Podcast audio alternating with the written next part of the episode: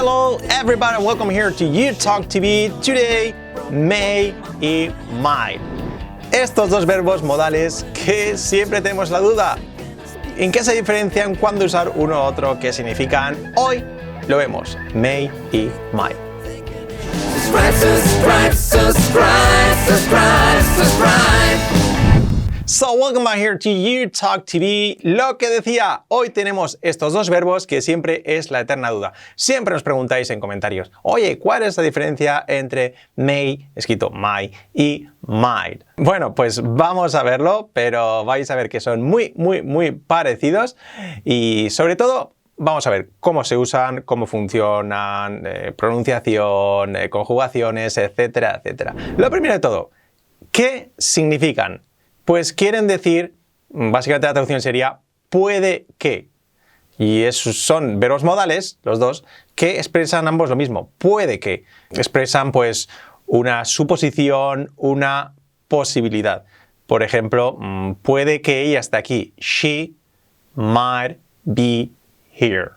Ella puede que esté aquí. Ambos son verbos modales. ¿Qué quiere decir eso? Que siempre o sea, mejor dicho, nunca van seguidos de la preposición to. She might to be, no. She might be here. She might be here. Siempre el verbo, pues el verbo modal, might o may, y luego, pues el verbo principal sin to, sin preposición, sin nada, ¿ok? Por lo tanto, recordad verbos modales. Además, pues como verbos modales, pues sirven como auxiliar para hacer la pregunta y también pues para la negativa, como veremos. Bueno, pues básicamente, ¿cómo se pronuncian? Pues escrito my se pronuncia may, may, may. Y pues nicht, también escrito así, nicht es pronunciado might. Y lo dicho, pues quieren decir posibilidad o suposición.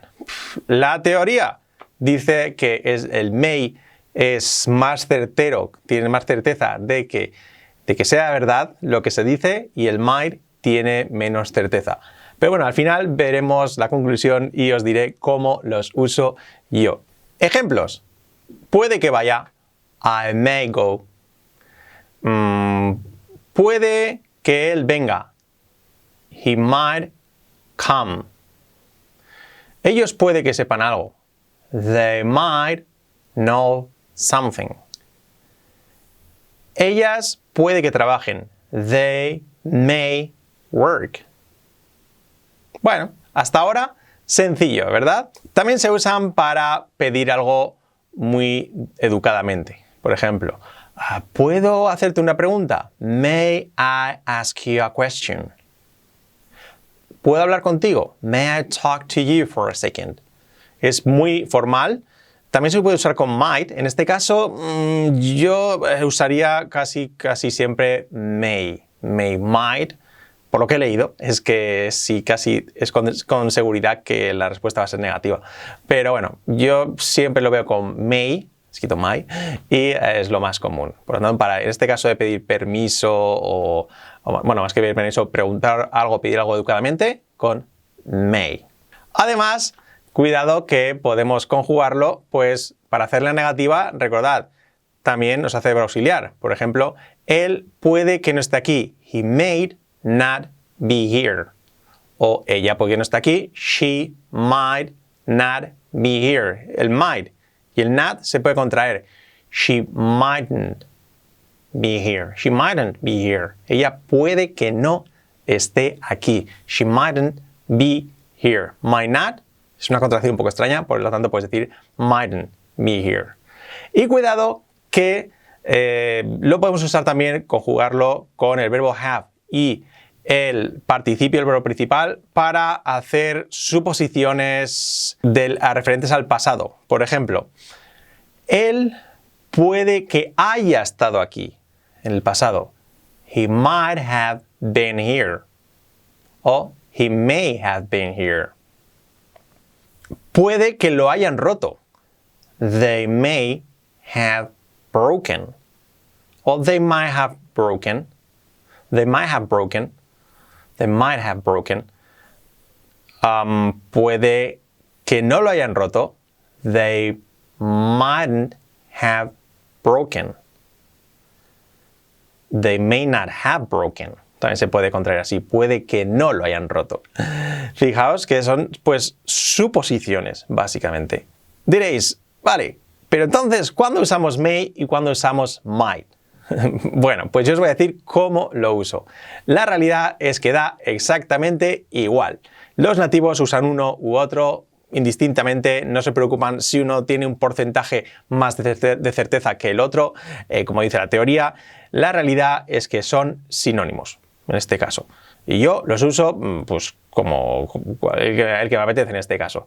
O sea que podéis usar realmente el que queráis. Might o may. Son sinónimos totalmente.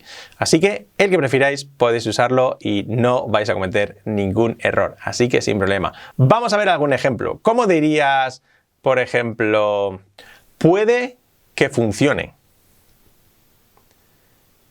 It may work. O it might work.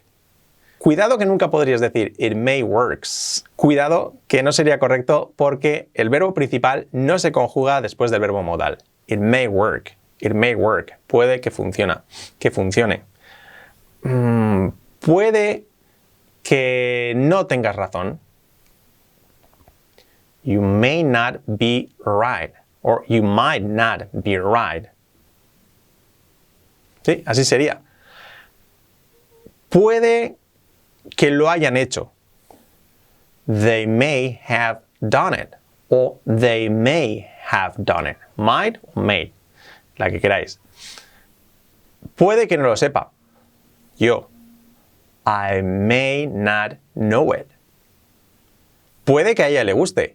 She may like it. O she might like it. Puede que a ella le haya gustado. She might have liked it o she may have liked it, la que queráis.